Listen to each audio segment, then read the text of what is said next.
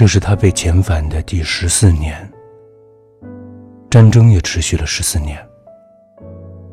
他已经三十六岁了，不再年少。他盼望着能与爱人相见，可是自美回来以后，已经有十四年未曾见过了。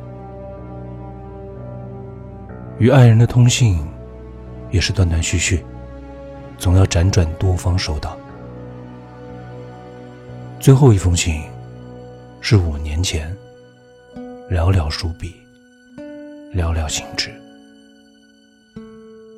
上书。我爱依然，我心亦随你去了。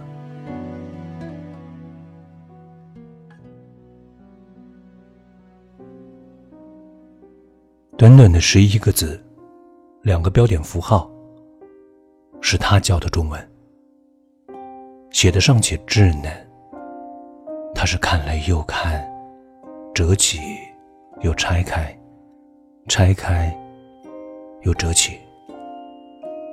薄薄的信纸已经略微黄旧，若是再翻折个几次，恐怕就要碎了。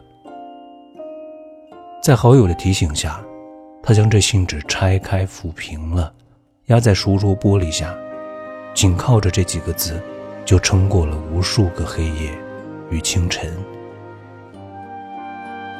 自回来后，因战争，所有人都谨小慎微的活着。他是接受过新鲜事物前沿观念的人，也只能在学校里当一个英文老师，每日里跟孩子们说着美好的一切，也背负着不美好的所有。谣言、猜测、揣度，大多都是关于他年长未婚且独居生活的。有说他私生活混乱、放浪形骸，所以不愿意结婚。有说她是个见到男人就发抖的怪女人，有说她喜好特殊，是个独居多年的老处女。总之，十句里有九句都是恶意。在那样的年代里，他为着爱人孤独地撑着所有的一切，只是因着他与爱人相识相知的短短两年，便负了这一生的好光景。有人常笑他傻。他却只摇头说：“你们不懂，这是爱啊！这爱，这感情，不随家仇，不跟国恨。这一份爱意是赠予，是镣铐，也是枷锁，拴住他与爱人的心，不再有任何犹疑，向着对方而去，为对方孤独的活着。在这世间。”有这样一个人相恋，这活着的苦又怎么算得了苦呢？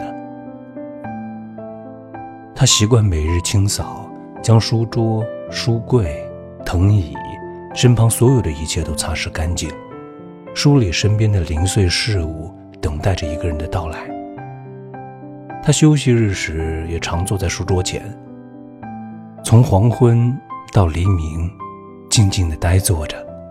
看着窗前的日色变化，看着街上的人来去往，好像时间是静止的。他不会因时间的流动而感到寂寞，却会因为时间的流动而逐渐老去。他离开爱人时，是二十二岁的光鲜年纪，无发青葱，身形瘦条，眉目皆温情。而今已经三十六岁。长发已经剪成了利落的短发，拢在耳边，眉眼舒展，历经岁月磨砺的平静无数。他也常为此而略有忧心，随即也就消失了。真正的爱，怎么会随岁月消磨呢？战争，战争是死神的盛宴，所有的母亲都憎恨战争。他看着学生们走上街头反对战争，看着自己的教室里空空荡荡，学生们罢课了，他不觉得失望，反而有些期待，也想跟着学生们高举着标语走上街头去宣告世人这战争的残酷。战争几乎消耗了他所有的激烈，他变得平和，与一个透明人无异。为了安稳地活在这世上，不得不装作一切顺遂。他在等待着，他和那些热血的孩子们不一样，所以他只是日日拿本书坐在教室里。而后，强行镇压学生运动，死去了很多青年，他自己的学生也有多半会回来。他觉得悲怆，且怜悯，怜悯这些母亲，在拥有后失去。战争，战争的目的必须是为了和平。亚里士多德如是说。和平是需得等待的事情，谁也未想过这一等，又是四年。而这四年里，他日日期盼来信，每日里问邮差。邮差都要被问烦了，每次不等到他开口，便先说：“今日您无信，回吧。”初春里的围巾，盛夏里的长裙，入秋时的薄衫，寒冬里的手套，无一不在陪着他等待。他仍未失望，仍旧热情，终于攒够了去美国的船票钱。还有五天就要出发了。在海上漂泊，日子肯定很难熬。他想，我得带点什么来打发无聊的时间。在过去的十八年里，他从不觉得无聊，而这接下来漂泊的数月日子，竟让他觉得十分乏味。他最终只带着一本笔记，将那封信细细地贴在了其中一页，用胶带封了起来。这整个过程就花了一两个小时，精致的像在制作微景观一样耐心。他去做了两件新衣裳，又去理了发，将自己收拾得十分妥帖。虽然年逾四十，这喜悦愣是让他的眉眼重现青春，他仍像一个小姑娘一样紧张焦虑地期盼着。在入睡时，还会梦到爱人年轻时的样子，温柔幽默。总学着他说英文的样子来逗他，还会一起热烈地讨论文学艺术，也会一起散步在美利坚的街头，偶尔也会一起讨论惠德曼，讨论莎翁。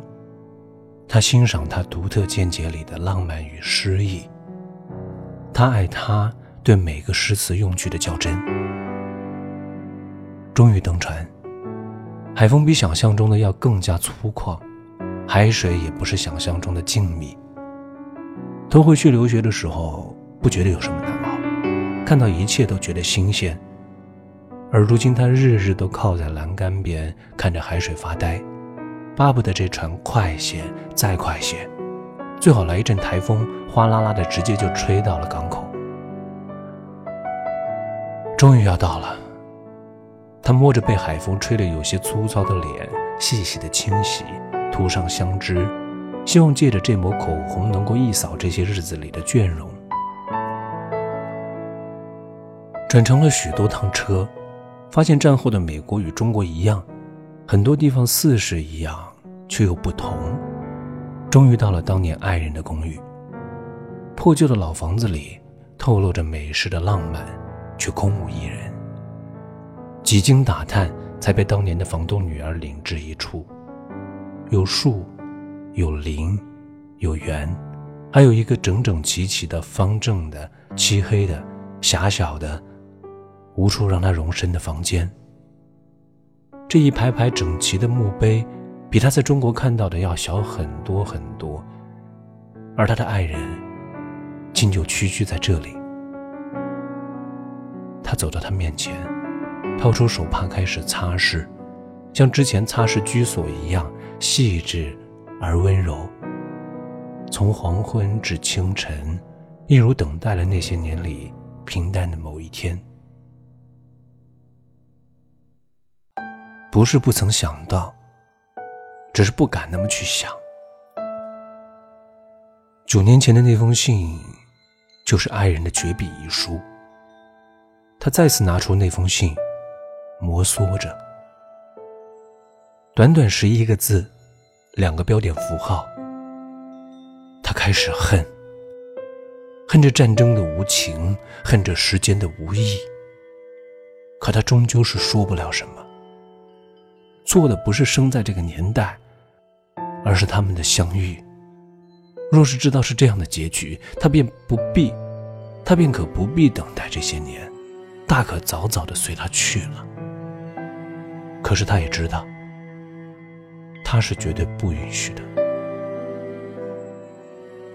信中未提及任何一点关于他的病情，他太了解他了。只要还有一丝希望，他就会努力的活着，殷勤的等待着。对于这样的深情，还能有什么怨恨呢？